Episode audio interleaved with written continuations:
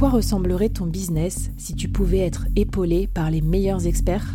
Avoir un board de rêve disponible 24 heures sur 24 pour t'aider, répondre à tes questions? Je suis Flavie Prévost et ce board, je l'ai créé pour toi dans ce podcast. Tu es dirigeant, entrepreneur, freelance ou tu vas bientôt te lancer? Ne reste pas tout seul dans ton coin. Inspire-toi des conseils des meilleurs chaque jour par ici, à mon micro. Et si tu l'oses, on te mettra au défi parce que nous, ce qu'on aime bien, c'est te faire progresser vite et bien. Alors bienvenue à toi, bienvenue dans ton board et bon épisode.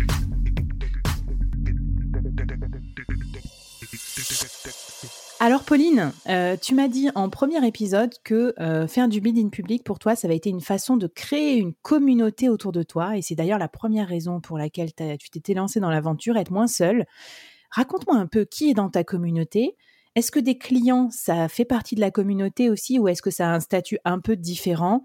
Euh, Parle-nous un peu de ce public qui suit et qui interagit avec tes posts et à quoi ça sert pour donner des chiffres, moi, quand j'ai commencé sur LinkedIn, j'avais à, peu près 1000 followers, 1000, 1000 contacts. Maintenant, j'en ai 5000. Donc, euh, en l'espace de à peu près 10 mois, j'ai multiplié par 5 mon audience. Wow c'est c'est pas mal. Enfin, ce sont surtout des chiffres qui me qui servent au niveau de mon business puisque je vais pouvoir avoir dans cette communauté ben, des gens qui sont plus avancés que moi, donc qui vont être un peu mes mentors si tu veux. Je vais régulièrement euh, leur envoyer des, des, des, petits mots, leur poser des questions.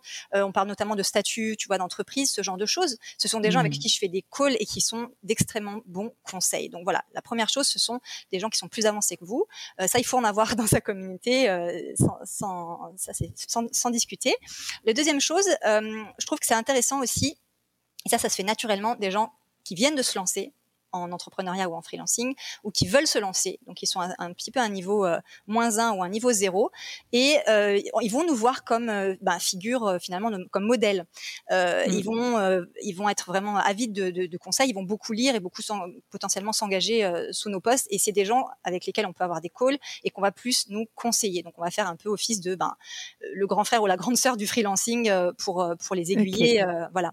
Et le, le troisième niveau, donc on est plus sur notre fameux beau fou, tu vois, nos fameux sujets d'expertise, et eh ben ça va être euh, nos clients ou euh, voilà des, des, des, gens qui sont issus de notre secteur qui vont pouvoir nous recommander.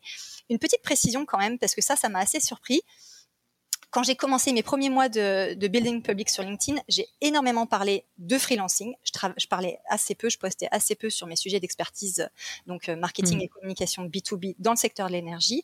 Euh, je pense que j'avais besoin de faire, comme je dis souvent, ma LinkedIn thérapie. Ma LinkedIn thérapie, c'était vraiment ça, mon building public sur le sujet du freelancing. Et j'ai posté pendant près de six mois sur ces sujets-là. Donc mon audience était principalement constituée ben, de freelance, tu t'en doutes. Et, et euh, je te coupe aussi, mais peut-être aussi parce que quand on commence en freelance, on n'est pas encore super niché. Souvent, ça arrive de, prendre des clients un peu partout, de dire oui un peu à tout. C'est pas un peu après qu'on arrive justement à se dire attends, je reste sur le secteur des PME, dans l'industrie, dans la clean tech? Oui, alors moi j'avais, je savais à peu près où j'allais, mais en fait euh, je ressentais pas euh, l'envie ou le besoin de parler de ces sujets-là parce que j'avais déjà des clients qui venaient pas par LinkedIn en fait, euh, par le, bouche à oreille, recommandation, euh, réseau si tu veux. Donc j'avais pas forcément mmh. besoin de les attirer via via LinkedIn. Après ça a changé, j'ai modifié ma charte éditoriale. Comment tu fais pour entretenir et engager cette communauté et à quoi ça te sert? Mon audience, elle est vraiment mixte. Donc j'ai des freelances qui sont ou des entrepreneurs qui sont plus avancés que moi et avec lesquels je vais pouvoir faire des calls et qui vont finalement me partager leurs tips, leurs conseils sur ben, mes next steps, si tu veux. Qu'est-ce qu'il y a après ce, ce, ce début d'aventure baby freelance? J'ai des freelances qui sont plus juniors que moi, donc soit en termes de finalement de, de, de, de chiffre d'affaires ou qui sont à peine lancés et que moi je vais pouvoir conseiller. Et j'ai aussi des euh, bah, des voilà des clients euh, et, et, et, et voilà qui vont, qui vont potentiellement interagir sous mes posts. Ça arrive de temps en temps et c'est assez chouette. Je veux quand même préciser quelque chose. Euh, c'est que c'est pas parce qu'on a des freelances en grande majorité dans son audience que ce n'est pas, euh, ça va pas nous apporter du business. Et ça, c'est, tu vois, euh, c'est un peu une idée reçue. Euh, en tout cas, moi, je le vois maintenant. J'ai plein de freelances qui ont bien identifié mon activité et qui deviennent des apporteurs d'affaires. Ils vont me recommander sur des mmh. missions parce que dans leur tête, marketing B2B, secteur énergie, environnement, clean tech, c'est Pauline. Et du coup, quand ils voient des missions, et eh ben, ils, ils, ils mettent en relation et ça, c'est super chouette.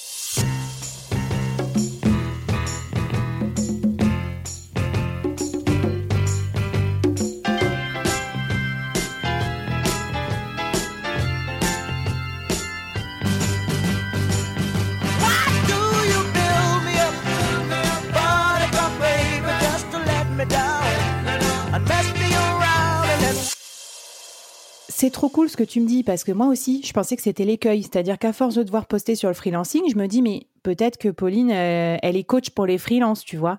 Et en fait, non.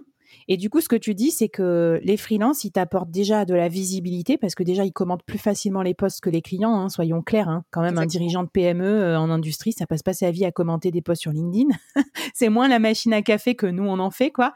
Et, euh, et par ailleurs, ils sont prescripteurs et c'est eux qui te proposent ensuite des missions. Bah, trop cool. J'adore. Est-ce que tu as un petit défi ou un conseil pour nous, bah pour nous aider à façonner cette communauté? Parce qu'on va se le dire aussi, quand on se lance, c'est quand même ça qui fait défaut hein, sur LinkedIn. Hein. Personne commente sur les posts et tout, on se sent un petit peu seul. Donc, qu'est-ce que tu peux nous donner comme tips maintenant que tu as fait euh, vraiment ce travail et que ta communauté, elle est active et engagée? Bah, le, finalement, le conseil principal, c'est que pour obtenir euh, une communauté engagée, il faut donner avant de vouloir recevoir. Donc, il faut savoir se montrer généreux euh, avec son audience déjà existante et avec LinkedIn d'une manière générale.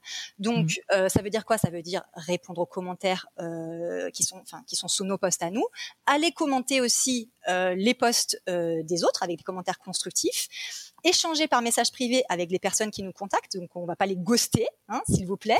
Euh, et puis mon petit. Moi, des fois, je ghoste, mais c'est juste parce que j'oublie, je reçois trop de messages, mais euh, vous avez le droit de me relancer aussi. Oui, exactement. Puis il euh, y, a, y, a, y a ghosté et ghosté. Enfin, selon les messages qu'on reçoit, bon, parfois euh, on les laisse de côté, mais ça c'est encore un autre sujet. Et puis mon petit kiff perso, euh, c'est d'envoyer des vocaux, un message vocal, donc comme icebreaker. voilà, ça, ça, ça fonctionne bien. Bah, les vocaux, je pense que c'est comme ça qu'on s'est rencontrés d'ailleurs, Pauline. Et puis après, on a fait un call. Perso, j'en ai fait jusque-là, en tout cas, j'ai fait entre 8 et 10 heures par mois de call réseau. Donc, j'exclus mes calls euh, prospects, euh, clients évidemment de ça, mais vraiment des calls réseau. Ah et je pense que j'en avais besoin pour refaire un cercle professionnel avec, euh, avec voilà, de, ben, comme on l'a dit, des freelances soit plus avancés que nous ou soit un peu plus juniors que nous. Euh, là, je suis en train de baisser la charge évidemment, enfin de baisser le nombre d'heures parce que j'ai une plus grosse charge de travail, mais je vais continuer à garder un certain volume de calls tous les mois, voilà. Euh, en tout cas, clairement ça, ça a énormément euh, contribué à nourrir les liens avec ma communauté donc 5000 personnes actuellement, euh, parce que ben il y en a plein qui me connaissent, euh, tu vois, qui ont vu enfin mon mmh. visage, avec qui j'ai parlé en direct, et ça c'est super chouette. Donc j'invite vraiment les gens à faire ces, des calls un petit peu régulièrement. Et trop bien. Et avant le dernier épisode où tu vas nous donner tes derniers conseils pour se lancer, raconte-nous quand même combien de clients tu as généré grâce à LinkedIn et grâce à ton building public? Parce que les gens vont pas le croire après. Ils vont se dire, mais non, c'est pas possible, moi, euh, j'ai pas de clients en racontant ma life. Mais si, Écoute, ouais, ça je pense que c'est vraiment une super question et si on doit en garder peut-être qu'une, c'est celle-là, c'est ça se fait pas tout seul et ça se fait pas du jour au lendemain. Donc en mai, j'ai donc ça fait après après neuf mois de, de, de building public sur mon activité, j'ai généré une vingtaine de leads qualifiés et je précise qualifiés euh, pour pour mon activité qui sont arrivés ben un peu tous en même temps. Euh, et, du coup euh, je le précise parce que ça a été des effets cumulés. Donc euh, j'ai eu des marques d'intérêt par des prospects potentiellement dans, durant voilà les, les 8-9 mois où j'ai posté et, puis voilà en mai ça a vraiment explosé. Donc j'ai passé du temps à qualifier ces, ces personnes là donc keep going keep going keep going. On lâche rien Trop bien. Et bien, puisque tu nous parles justement d'effets cumulés et comment améliorer aussi ce que tu postes jusqu'à ce que ça produise de l'effet sur tes prospects, je te propose qu'on passe au dernier épisode, celui où tu nous délivres encore tous tes derniers conseils pour se lancer, les doux et donc du bidding public. C'est parti.